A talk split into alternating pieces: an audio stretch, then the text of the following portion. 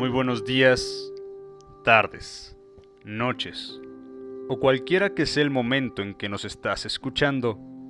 Este es el podcast de Psicología Laurel. Hoy hablaremos de inteligencia emocional. Normalmente esta plática o taller, que aunque es breve, siempre la comienzo con esta introducción, platicando un poco de Aristóteles.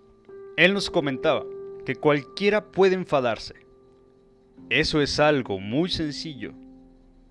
Pero enfadarse con la persona adecuada, en el grado exacto, en el momento oportuno, con el propósito justo y del modo correcto.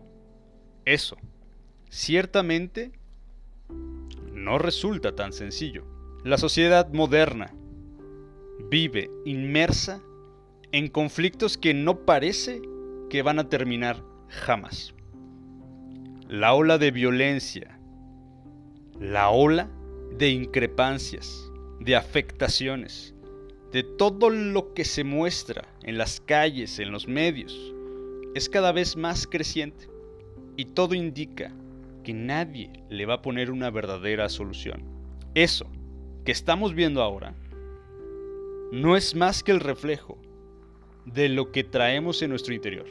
Es una manifestación de nuestra torpeza emocional. Todo cuanto observamos alrededor constituye la apretada crónica de la rabia y la desesperación galopantes que bullen en la callada soledad de los pequeños que crecieron sin saber cómo expresar realmente sus emociones.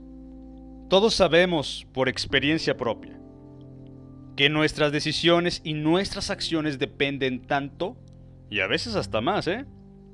de nuestros sentimientos como de nuestros propios pensamientos.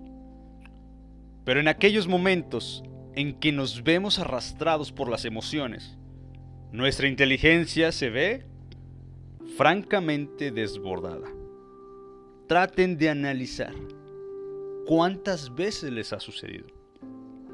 ¿Cuántas veces no han podido controlar este desenfrene emocional? No importa qué tan inteligentes, qué tan serenos, qué tan tranquilos normalmente sean.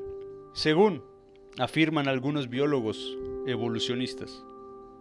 Este tipo de reacciones automáticas han terminado inscribiéndose en nuestro sistema nervioso, porque sirvió para garantizar la vida durante un periodo largo y decisivo de la prehistoria humana. Y más importante todavía, porque cumplió con la principal tarea de la evolución. Pero no todo lo que hay fuera o dentro de nuestro hogar es amenazador.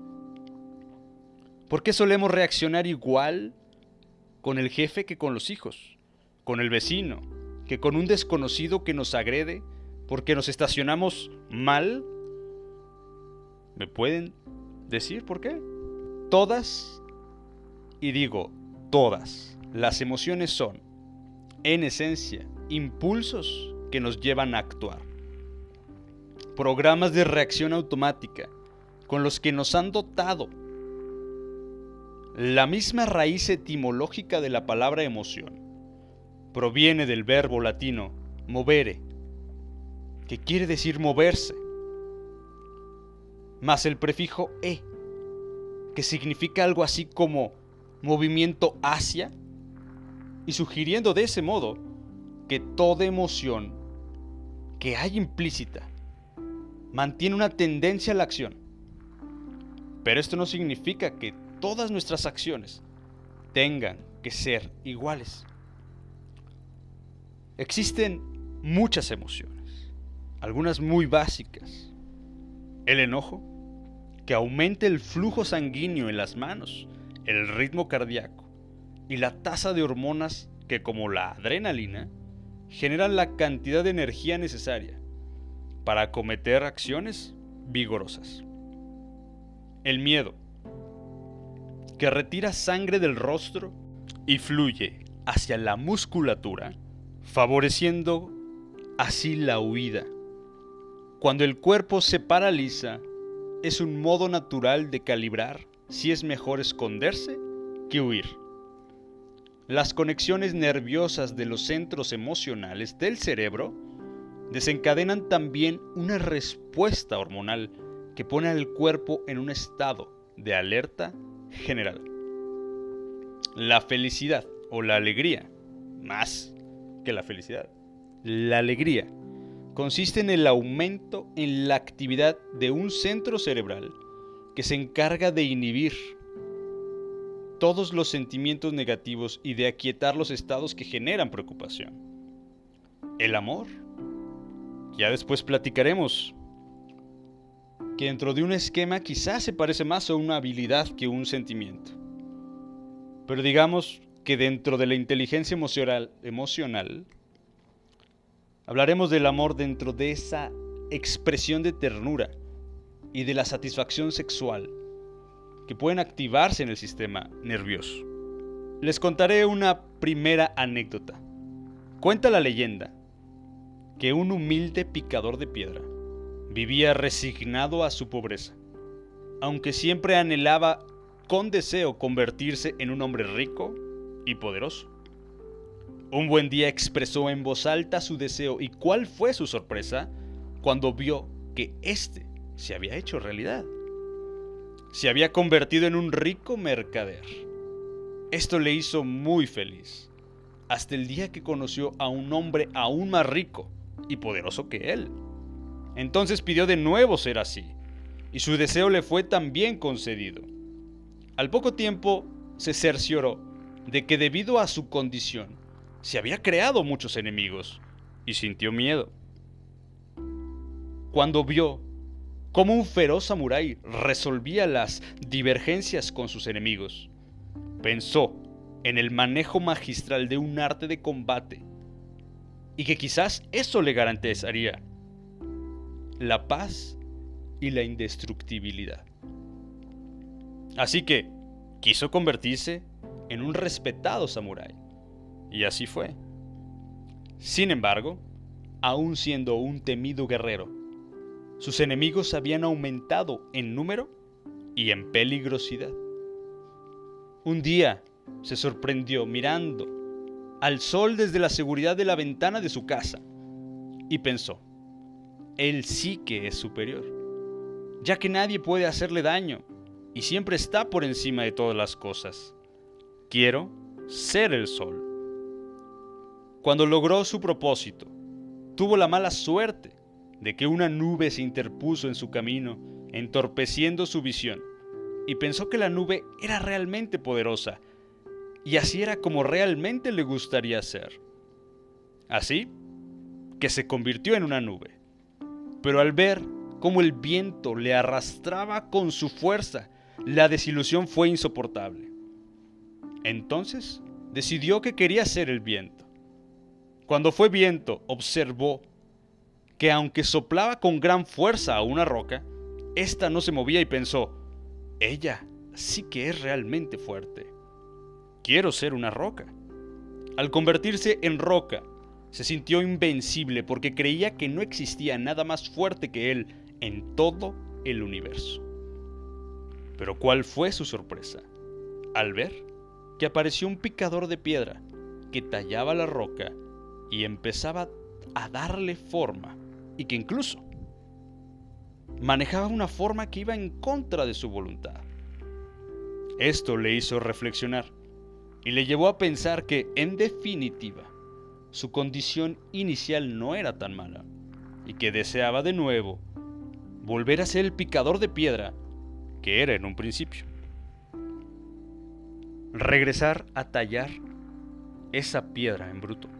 Para finalizar, este pequeño podcast introductorio a la inteligencia emocional, que con todo gusto podemos extender, les agradezco sus comentarios, sus sugerencias y que me estén apoyando a recomendar el programa. Si tienen cualquier inquietud o si desean saber más sobre inteligencia emocional, con todo gusto recibimos sus opiniones. Todos nosotros tenemos dos mentes. Ojo, es una asociación de la mente con las emociones. Tenemos una mente que piensa y una que siente. Una es una mente racional y la otra es una mente emocional. La dicotomía entre lo emocional y lo racional se asemeja a la distinción popular, como normalmente se platica, ¿verdad?, del corazón y la cabeza, entre comillas. Existe una proporcionalidad constante entre el control emocional y el control racional sobre la mente, ya que cuanto más intenso es el sentimiento, más dominante llega a ser la mente emocional y a veces hasta más eficaz. En consecuencia, la mente se vuelve racional. La mayor parte del tiempo estas dos mentes, la mente emocional y la mente racional, operan en estrecha colaboración, entrelazando sus distintas formas de conocimiento para guiarnos adecuadamente a través del mundo. Habitualmente existe un equilibrio entre la mente emocional y la mente racional un equilibrio en el que la emoción alimenta y da forma a las operaciones. Y que sobre todo estructura esta parte de la mente racional. Ella misma ajusta y a veces censura las entradas procedentes de las emociones. Pero cuando aparecen las pasiones, algunos autores podrían hablar de pulsiones incluso, este equilibrio se rompe y la mente emocional desborda y es como si secuestrara la mente racional. Perdón, pero es como si se atolondraran o nos atolondraramos, ¿verdad? Quedémonos con esta frase. La vida es una comedia para quienes piensan y una tragedia para los que sienten. Horas Walpole. Recuerden que cuando la mente emocional domina la racional, ocurre algo que le podríamos llamar secuestro neuronal, que es cuando perdemos el control de la situación. Ya no somos dueños de nuestros actos y los impulsos hablan por sí mismos. Nos damos cuenta de que esto ocurre cuando, luego que se calman las aguas, nos estamos arrepintiendo. Les pido por favor, como seres humanos tenemos en nuestras manos el control de las emociones. Solamente tenemos que encontrar ese pequeño switch o gran switch que tiende a desconectarse. Les recuerdo que Consultoría Laurel ofrece servicios de psicología y de psicoterapia profesional, todos a su alcance con todo gusto en Facebook pueden encontrarnos con ese nombre y empezar a recibir algún tipo de información. Les agradecemos mucho y seguimos escuchándonos muy pronto en otro podcast. Muchas gracias.